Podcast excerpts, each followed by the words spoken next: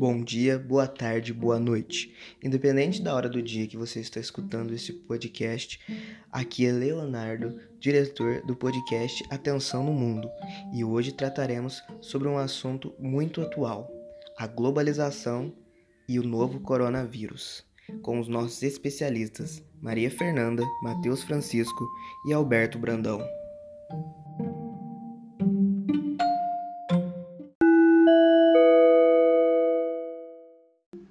A globalização. A estranha ideia que encapsula nossa interconexão já estava sob ataque de populistas, terroristas, guerreiros, comerciais e ativistas climáticos, tendo se tornado um alvo fácil para muitas coisas que nos afligem. Agora, com a chegada do coronavírus, a disseminação causada pela integração internacional, dizem especialistas, faz com que seja um momento decisivo nos debates sobre o quanto o mundo poderia se integrar ou se separar. De certa forma, esse vírus mostra o desequilíbrio na globalização. As cadeias de suprimento do setor privado se tornaram muito eficazes. As viagens aéreas são abrangentes e intermináveis. Por isso, o setor privado está constantemente se movendo ao redor do mundo. Mas qualquer tipo de resposta governamental coordenada é muitas vezes fraca e desorganizada, seja sobre mudanças climáticas, saúde ou comércio e as tentativas de fortalecer os esforços públicos globalizados são atacadas por nacionalistas e populistas como violações à soberania. Os governos também não podem fazer muito para restringir as cadeias de suprimentos, e poucos deles na Europa têm flexibilidade financeira para injetar dinheiro extra na economia.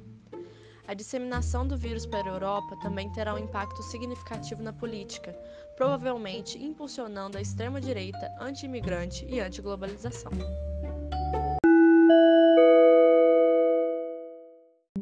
Desigualdade que envergonha. A crise do Covid-19 ampliará problemas sociais. A crise provocada pelo novo coronavírus evidenciou a fragilidade estrutural e agigantou as desigualdades sociais do Brasil. Os serviços públicos necessários para mais de 75% da população são precários. O sistema de saúde é insuficiente e começa a entrar em colapsos em alguns dos estados.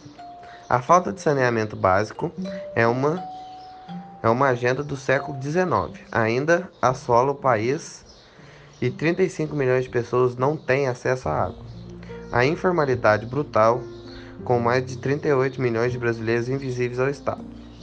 E as moradias são indignas para, os grandes, para a grande parte da população, que não consegue nem manter a higiene básica, muito menos cumprir protocolos que reduzem risco à contaminação. Para Cláudio Porto, fundador e presidente do Conselho de Administração da Macroplan, o posicionamento da saúde como maior prioridade do país nesta década é uma delas. Não só a expansão, mas as melhorias da produtividade das redes de saúde, diz. O especialista lembra que a taxa de cobertura de planos de saúde no Brasil era de 25% e em fevereiro de 2020, ou seja, 75% da população dependentes do Sistema Único de Saúde, do SUS. Em alguns estados, a cobertura de saúde suplementar é ainda menor, como Acre 5,5 e Rondônia 6,6. A característica epidemiológica da crise do novo coronavírus destinou as Carências sanitárias do Brasil. No entender de Renata Ruggiero, diretora do Iguá Saneamento, enquanto o país discute inteligências artificiais, 35 milhões de pessoas não têm acesso à água tratada no Brasil. A pandemia tornou a realidade brasileira mais visível, mas também oferece caminho em direção à solução alternativa, aponta a especialista precisamos avançar na inovação do setor. O modelo de grandes redes e estações de tratamento não é o único, apesar de ser nosso sistema há anos e em todos os lugares. Há localidades que carecem de soluções descentralizadas que são mais rápidas de serem implementadas. A diretora do Centro de Estudo e Regulação e Infraestrutura da Fundação Getúlio Vargas, Joyce Dutra assinala que, ao sair da crise, o país vai encontrar uma economia muito deprimida, com a perda de renda que não será recuperada.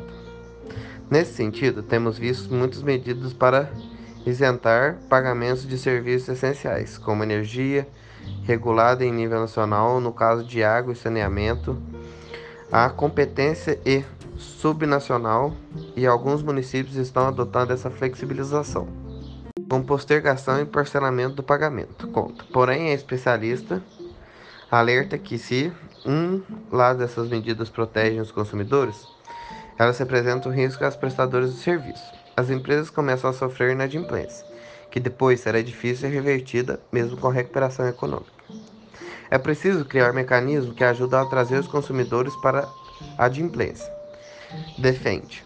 Dutra ressalta que a crise evidencia o déficit de saneamento, a dificuldade de garantir água para as pessoas levarem as mãos em um cenário de enorme transmissibilidade do vírus. Diz: além da preocupação de garantir que os prestadores de serviços continuem operando do ponto de vista financeiro, com a receita em queda e inadimplência. Outro desafio, segundo a diretora, é operacional. As equipes operativas na linha de frente precisam ter saúde preservada. Lembra?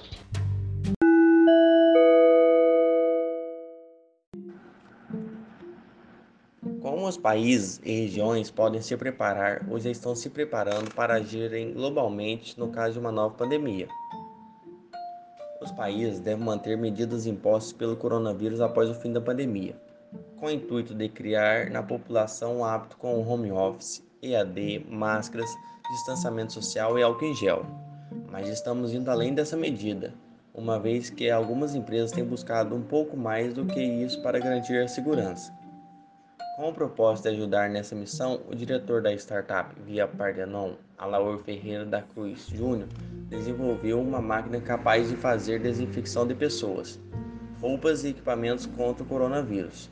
Batizado como a Sepsis Machine, o equipamento em formato de cabine pode ser instalado na entrada de estabelecimentos comerciais, indústrias, espaços públicos e ambientes hospitalares. Para fazer a desinfecção, o aparelho necessita de apenas 15 segundos. Portanto, é uma medida do Estado estabelecer obrigatoriedade desse equipamento em espaços públicos fechados.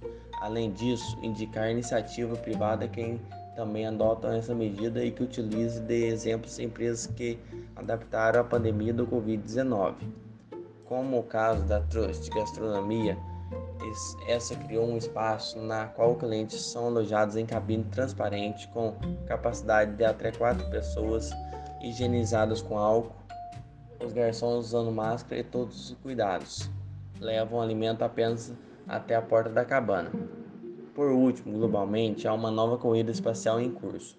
Uma corrida espacial genética onde os Estados Unidos e China disputam palmo a palmo quem será a nação líder em edição de DNA em nanorobôs, que podem administrar drogas dentro do corpo humano. Não se pode afirmar com certeza em qual grau de evolução os cientistas dos países estão. O que se sabe é que chega na mídia, o que por si só já mostra horizontes de saúde muito diferentes do que vivemos hoje. Acredito que, vivenciado o surto do coronavírus, teremos indo mais investimentos para acelerar essa corrida.